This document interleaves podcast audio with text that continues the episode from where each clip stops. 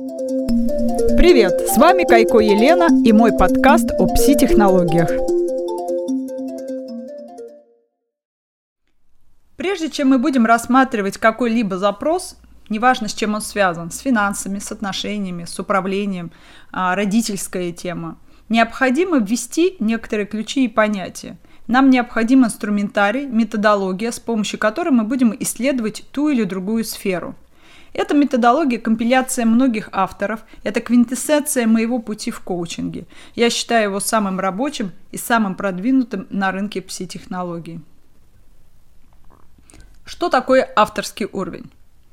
Основополагающий принцип авторского уровня – это восприятие жизни с позиции «я создатель». Что бы со мной ни происходило, как бы я ни описывала окружающий меня мир, автор только один – тот, который смотрит на этот мир – тот, который своими опциями воспринимает окружающую реальность. В зависимости от опциональных настроек мир имеет те грани и ту структуру, которую мы способны воспринять. Изменение настроек влечет за собой изменение восприятия мира. Напрямую, минуя опции, мир нам недоступен. Давайте рассмотрим, что же такое опциональные настройки. Они бывают природные – и культурные. Природные – это слух, обоняние, зрение, вкус, осязание, ощущение веса, ощущение ускорения, за которое отвечает вестибулярный аппарат. Культурные, в свою очередь, это те, которые формируются уже в среде обитания человека и зависят от культурного уровня и могут развиваться на протяжении всей жизни человека. Культурные опции встраиваются и развиваются разными путями. Как только человек родился, он попадает в определенный культурный контур – территория, семья, традиции, национальность, религия, государственный строй, принадлежность к семье определенного класса – это то, через что формируются опциональные возможности человека. Управляет процессом формирования сам человек. Чтобы совсем было понятно, что такое культурные опции, представьте, что кто-то лишился зрения. Для такого человека визуальная картина мира исчезла – а теперь представьте человека, который не получил музыкального образования или экономического. Для него также не существует мира финансов и мира тонкого восприятия музыки. То есть мы знаем, что есть финансисты и музыканты, мы можем наблюдать за этими явлениями, но сесть за рояль и воспроизвести Чайковского не сможем. Провести финансовые сделки или управлять банком не сможем. Нет опций, не сформированы навыки. Но в отличие от природных, культурные настройки легко прокачиваются. Человек способен принять любую культурную форму. Это всегда зависит от его решения, кем он будет. Если ты мулат, то европейцем вряд ли станешь. А вот выбор образования в широком смысле – это только выбор человека. И в зависимости от того, что человек выбрал, как сформировал свои опциональные культурные надстройки, таким и будет для него мир. Мир внешний всегда отражение нашего мира внутреннего. По этой причине можно утверждать, что человек, описывая окружающий мир, описывает только себя. Для меня мир таков, каким я его мыслю, а не каким он является на самом деле. Авторская позиция – Неважно, осознаю я свою игру или она бессознательна, но я являюсь ее автором. Это моя ответственность, я игрок, который всем управляет. И если вам не нравится ваша игра, вы можете сколько угодно обвинять в этом соседей, правительство, погоду, родителей, партнеров по бизнесу, судьбу злодейку, гороскоп, но исправлять все равно вам. И выбор за вами. Действовать из позиции «я создатель причина» или из позиции «я жертва следствия». Существует три основных позиции. Я создатель, я наблюдатель, я жертва. Я создатель – это причина. Из этой позиции человек создает следствие. Это позиция причиняющая от слова «причина» и создающая игру и эффекты этой игры. Позиция «я жертва», как ни странно, это создатель, забывший, что он создающая причина и согласившийся быть следствием – то есть жертвой чего-либо управления. Жертва – это не тот человек, которого каждый день бьют. Это человек, который принял позицию бессилия перед каким-либо явлением и вошел в согласие с тем, что это явление им управляет. Это то же самое, что художник скажет «моя картина больше меня». Картина меня создала. Картина на меня влияет. Я завишу от своей картины. Это то же самое, если бизнесмен скажет, что мой бизнес мной управляет. Звучит на первый взгляд абсурдно, но очень часто создатель делегирует власть над собой своему творению. Творение становится значимее Творца, и Творец сужается до следствия, вместо того, чтобы оставаться в причиняющей позиции. Происходит это по разным причинам и имеет разные последствия. Главное на данный момент понять, что жертва – это создатель, забывший о своей силе и о своих способностях. Позиция наблюдатель. Это техническая позиция, которая позволяет нам собирать картину происходящего внутри нас процесса. На Востоке эта позиция широко известна любому практикующему. Наблюдение и внимание это один из важнейших навыков в любой практике. Способность наблюдать внутреннее пространство – это как глаза и уши для внешнего. Без этого навыка никуда. Пока человек не приобретет внутреннее зрение, способность идентифицировать свои ощущения, эмоции, видеть образы, замечать постулаты, то есть разглядывать содержимое бессознательного, не будет возможности с этим содержимым что-то делать. Другими словами, невозможно починить машину без рук, глаз и инструментов. Необходимы специальные опции. Инструментарий. Способность описывать свой внутренний мир – это способность различать и описывать ощущения, эмоции, образы и постулаты. Так каков наш инструментарий, которым мы ощупываем наше внутреннее пространство. Это ощущения. Обычно мы их чувствуем в теле. Мурашки, холод по спине, сжимается в солнечном сплетении, задержка дыхания, ступор и так далее.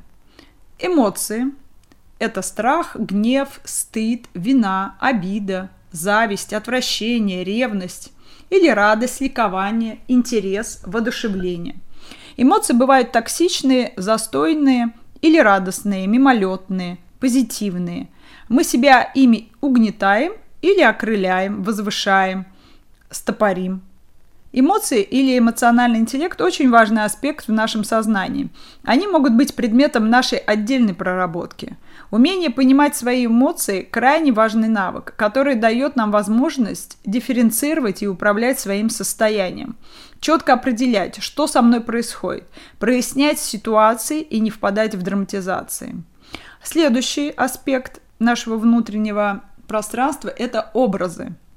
Не всегда можно вспомнить конкретный случай из жизни. Некоторые ощущения, эмоции, смыслы можно описывать через образы метафорично. На этом стоит все искусство. Метафоры также помогают осознать, что с нами происходит, какой внутренний сценарий я сейчас проигрываю. Следующий аспект нашего внутреннего пространства – это постулаты. Постулаты – это наши убеждения, какие-то концептуальные стереотипы, правоте которых мы так привыкли, что считаем их само собой разумеющимися. Например, в Питере отвратительная погода. Нельзя всегда для себя. Чтобы быть специалистом, надо многому научиться. И так далее. За любым сценарием драматизации всегда стоит определенная концепция или принятое решение. Когда мы его находим, автоматическое, бесконтрольное воспроизведение сценария прекращается. Мы отменяем собственный императив и действие прекращается. Итак, основные опции нашего сознания – это четыре инструмента, которыми мы будем пользоваться, находясь в практике. Закрепляющие упражнения. Первое. Выпишите несколько ситуаций. Второе. Встаньте в авторскую позицию «Я создатель» по отношению к каждой ситуации, которую вы выписали. Третье. Какие ощущения вызывает эта ситуация? Какие чувства, эмоции, какие образы возникают. И последнее, что вы думаете о этой ситуации. В зависимости от того, насколько широко человек мыслит себя в позиции создателя, настолько он и берет на себя ответственность в управлении своим бытием. Кто-то может сказать, я отвечаю только за свой выбор, или я отвечаю только за свою взрослую жизнь. Или я не отвечаю за свое рождение. Я не отвечаю за свое детство.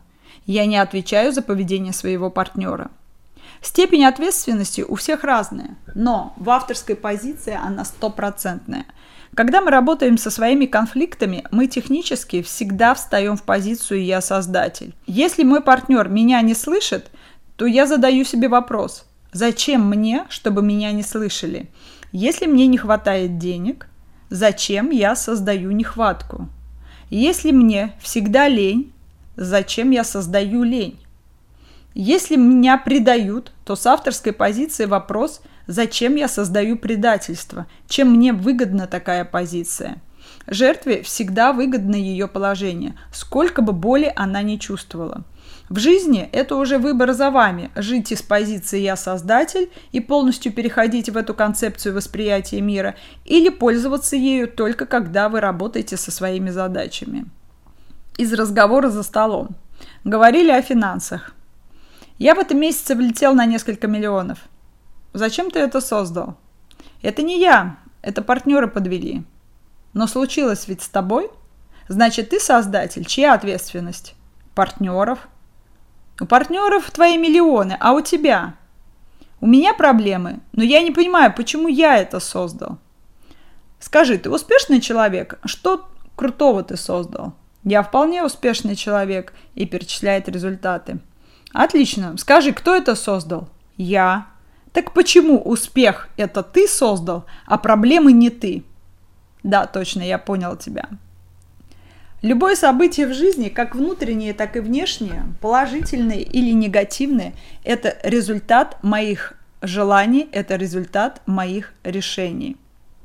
Когда мы получаем в жизни не то, что мы задумывали – хотели, планировали, мы склонны сливать ответственность на других, на невезение, на отвернувшуюся удачу.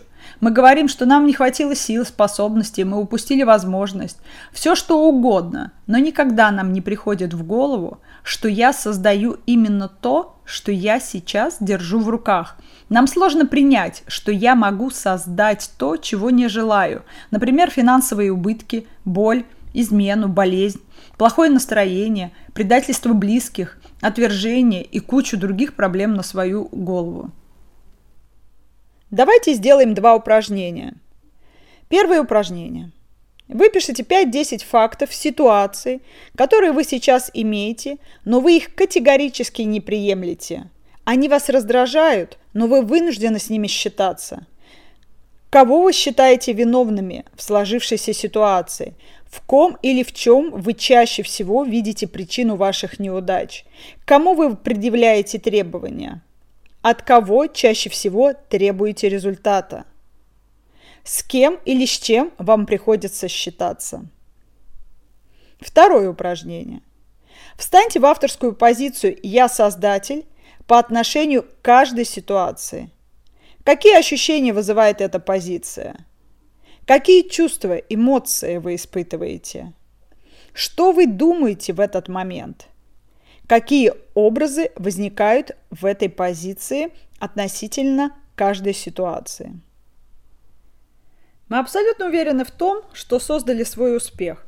Конечно, прекрасные отношения с мужем – это моя мудрость, а вот измены, они только его. Прибыль в бизнесе – это я молодец, а проблемы всегда у партнера.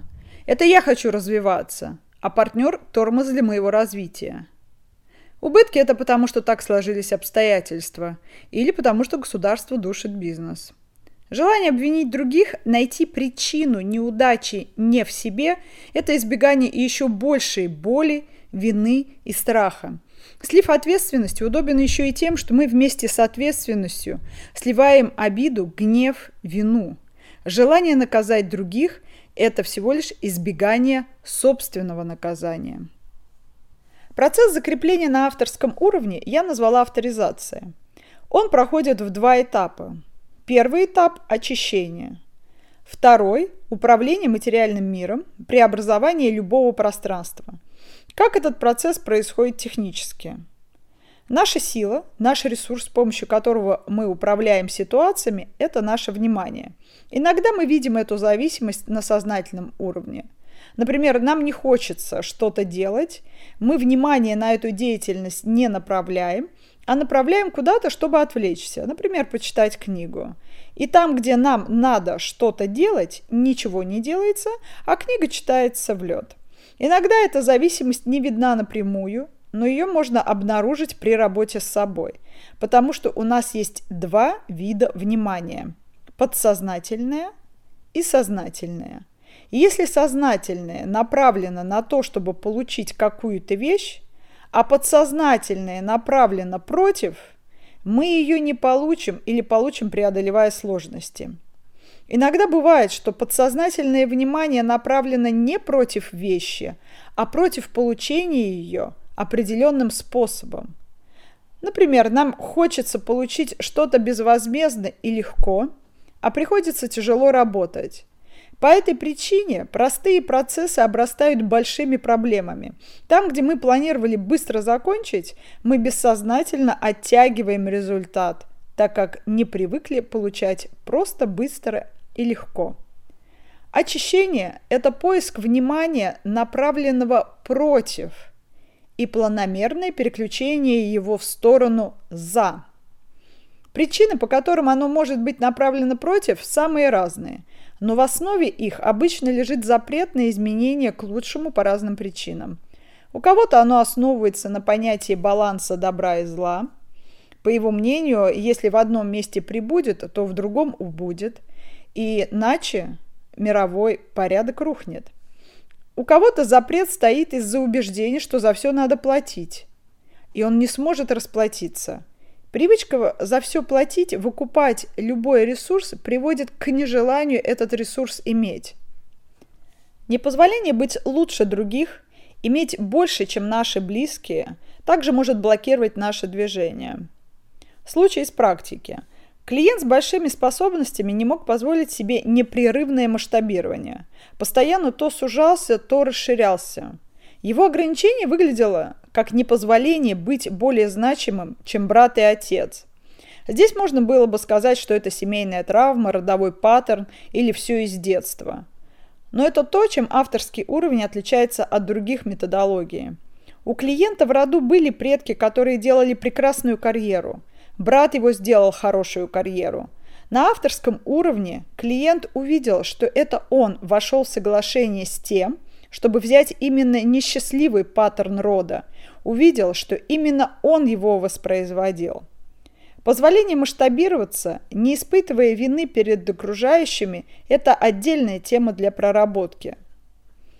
Итак, то, что мы называем удачей, счастливой случайностью, волшебством, это наше очищенное желание или желание, которое не встречает на своем пути препятствий в виде наших страхов и вины. Вопросы для перехода на авторский уровень. Какая выгода для меня в том, чтобы удерживать ситуацию, которая мне невыгодна? Что я потеряю, если эта ситуация прямо сейчас разрешится в мою пользу? Что я потеряю, если прямо сейчас получу в этой ситуации то, что хочу? Если эта ситуация разрешится в мою пользу прямо сейчас – с какой проблемой мне придется столкнуться? Почему я не хочу отпустить нежелательную для меня ситуацию прямо сейчас? Почему я не хочу получить желаемое прямо сейчас? Позиция автора – освоение авторского уровня. В позиции автора есть свои уровни. Можно назвать их уровни влияния или уровни позволения управлять реальностью – Первый уровень – это устранение разрывов, выход из драматизации, умение наблюдать за своей игрой. Рассмотрим это на примере погоды. Например, идет дождь, и он тебе не нравится. Если пока не хватает влияния прекратить дождь, повлиять на него напрямую, ты можешь сделать как минимум две вещи. Первое – устранить его последствия для своей жизни, то есть одеться по погоде, взять зонт или, если ты уже попал под дождь, переодеться дома в сухое и сделать согревающий чай. А если ты богат, можешь нанять самолеты, чтобы облака разогнали. То есть на первом уровне я не меняю явление, я на него не влияю, но я его и не драматизирую. Возможно механическое влияние с помощью каких-то средств. За последние два века человечество сильно преуспело в этом – Мы преодолеваем большие расстояния с большой скоростью, влияем на ландшафт Земли, осваиваем труднодоступные территории. Нам все равно, какая погода на улице, так как дома есть все необходимое для комфортного выживания в любой среде. Второй уровень авторской позиции, когда с помощью желаний мы влияем на внешнюю реальность по принципу «хочу, имею». Это уровень, где мы строим планы, создаем намерения, осознаем свои желания. Мы осознанно создаем пространство, игру и результаты игры, испытывая удовольствие, радость, легкость. Скорость становится выше, результаты даются легче. Есть люди, которые могут влиять на погоду с помощью намерения, а не механических средств – для этого необходимо войти с дождем в полную согласованность. Я когда переехала в Питер, мне только ленивый не сказал, что в Питере ужасная погода. Я прекрасно сосуществовала с этой погодой 4 года. Было много солнца, и Питер до сих пор встречает меня хорошей погодой. Если брать погоду для примера, можно проследить, насколько человек освоил авторский уровень в отношении нее – когда-то люди обожествляли природу и, и погодные условия, поклонялись богу дождя, грома, солнца, а теперь относятся к ней запросто, предсказывают и частично управляют. Огонь тоже когда-то обожествляли, а на сегодня мы не только имеем огонь в каждом доме, но также имеем аналоги, которые выделяют тепло в огромных количествах. Самолетостроение, космонавтика – это влияние на закон всемирного тяготения. Конструкторы это люди, которые могут временно преодолевать этот закон. Монахи левитирующие. В отличие от самолетов я монахов не видела, но миф такой существует. Высший уровень авторской позиции – это когда желание уже не надо озвучивать. Это когда ты находишься в полной согласованности с происходящим, потому что есть стопроцентная уверенность, знание и согласованность со своими желаниями. Высший уровень проявленности – это позволение другим делать в пользу меня, делать так, как я хочу. И поток, комфорт, согласованность в этом процессе с другими. Комфортно не только мне, но и другим. Высший уровень позиции автора – это отсутствие времени. Не надо ждать, терпеть, надеяться. Это полная согласованность сознательных и бессознательных желаний – Смею предположить, что на этом уровне все бессознательно и осознанно. Отсюда следует полная согласованность. Человек целостен и из этой целостности управляет реальностью и получает быстрые и качественные результаты. Здесь нужно добавить, что мы всегда создаем и получаем мгновенные результаты. Только внутренняя рассогласованность не позволяет получать их в том виде, в котором бы мы хотели на сознательном уровне. Здесь нужно добавить, что мы всегда создаем и получаем мгновенные результаты. Только внутренняя рассогласованность не позволяет получать их в том виде, в котором бы мы хотели на сознательном уровне.